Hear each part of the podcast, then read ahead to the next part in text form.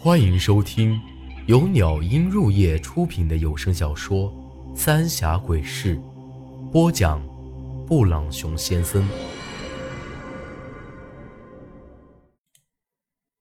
第二十九集，怀疑出了这样的事儿，哪个心里头都不好受，尤其是爷爷，眉头锁得更紧了。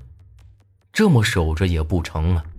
爷爷让大伙儿到了晚上，都集中在村子里头的老祠堂里，这样，就算张大胆再来，咱们也人多力量大，不怕抓不到的。遇到这档子怪事儿，村里人自然都听爷爷的安排，没小娃子的也都愿意去祠堂，毕竟谁都不晓得那张大胆。会不会突然害自个儿？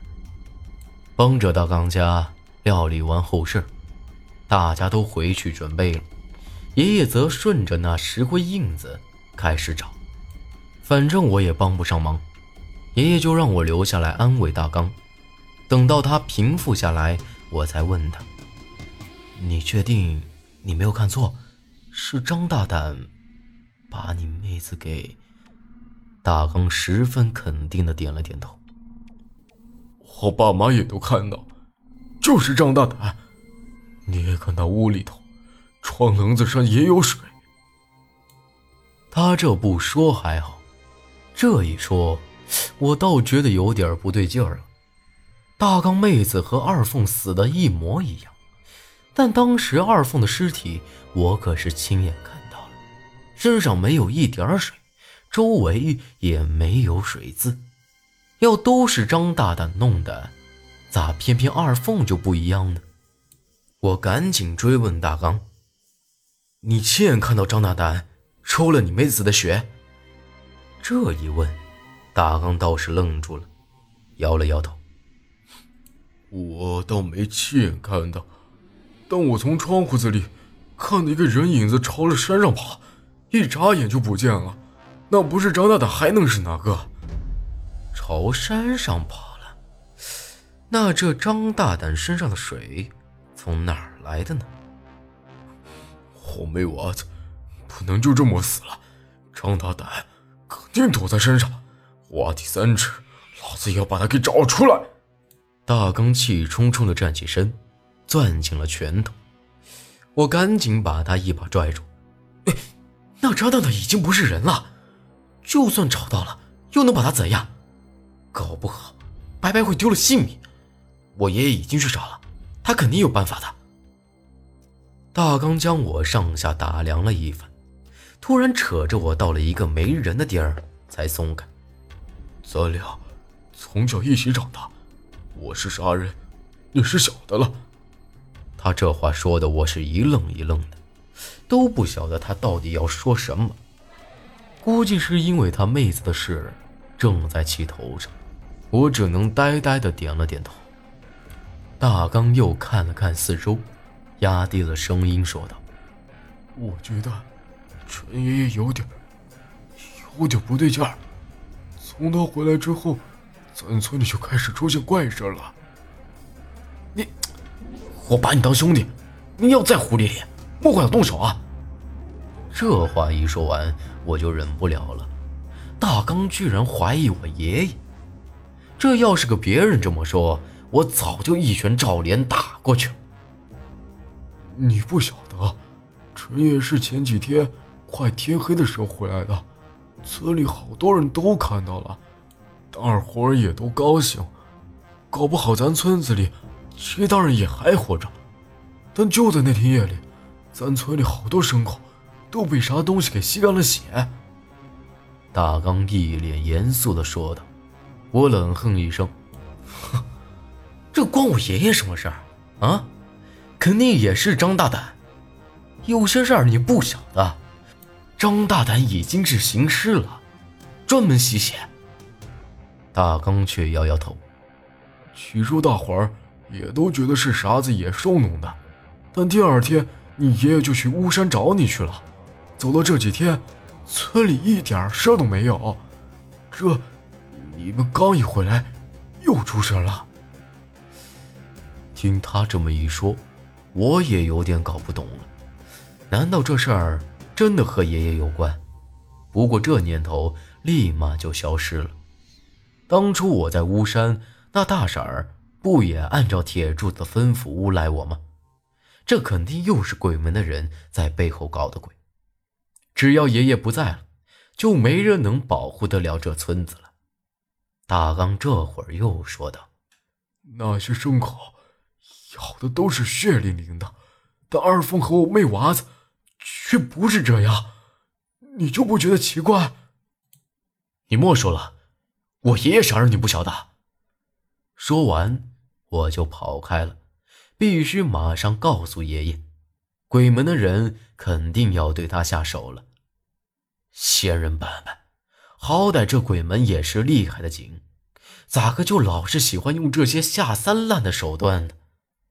我是在江边找到爷爷的，他正背着手看着长江。而这岸边还勉强看得到一丝丝石灰粉。张大胆，是从江里头起来的。爷爷不紧不慢地说道：“爷爷，有个事儿，我……我还没说完，爷爷就转过身，笑着摆摆手，示意我不用说。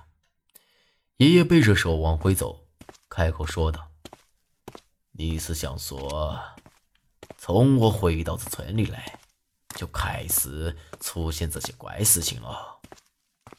看来爷爷早就晓得了，不过我还是提醒了一句：“那鬼门可能想要对您下手，那可咋办？”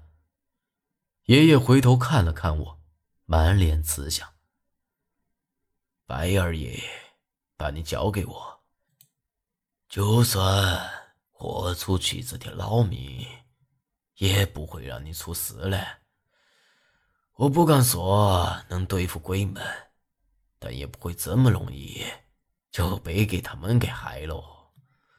好喽，咱爷俩也得好好准备去祠堂了。这话虽然说的不咸不淡的，但我能感觉到爷爷的那股子倔劲儿。到了黄昏时分，这村里男女老幼都到了祠堂里头。一看到爷爷进来，就像是看到了救星一样。但大刚的脸色依旧不大好，估摸着还是在怀疑爷爷。爷爷给几个年轻力壮的叔伯们给了几条捞尸绳，又在祠堂外头点起了三炷石香，烧了几张纸。然后又把一只大公鸡给割了喉，将血都洒在了地上。这是我头一回看到爷爷使用尸香，以前不管遇到啥事儿都没用过。看得出来，爷爷对这事儿也是不敢有一丁点儿的大意。交代清楚之后，爷爷就带着我到了长江边上。我和爷爷的任务就是在这江边守着，我愣是一夜没合眼，就等着那张大胆来。可一直等到了大天亮也没等到，一连折腾了好几个晚上，可愣是没有再见到张大胆的影子。祠堂里头村民也都被折腾得精疲力尽了，都开始泛起了嘀咕。甚至开始怀疑爷爷压根儿就没这本事。爷爷也没解释什么，只是让大伙儿每天还是来这祠堂里头。但已经有人不听爷爷的了，而且祠堂本来就很偏僻，平常都没人来，更别说在这儿过夜了。慢慢的，来祠堂的人越来越少了，最后都干脆不来了。唉，张琴啊，看样子啊，他不会再上来喽。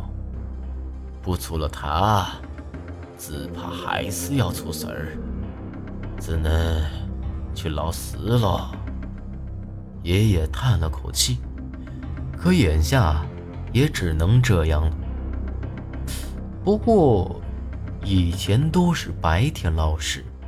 这回却要晚上捞尸了，谁也不知道会发生什么事情。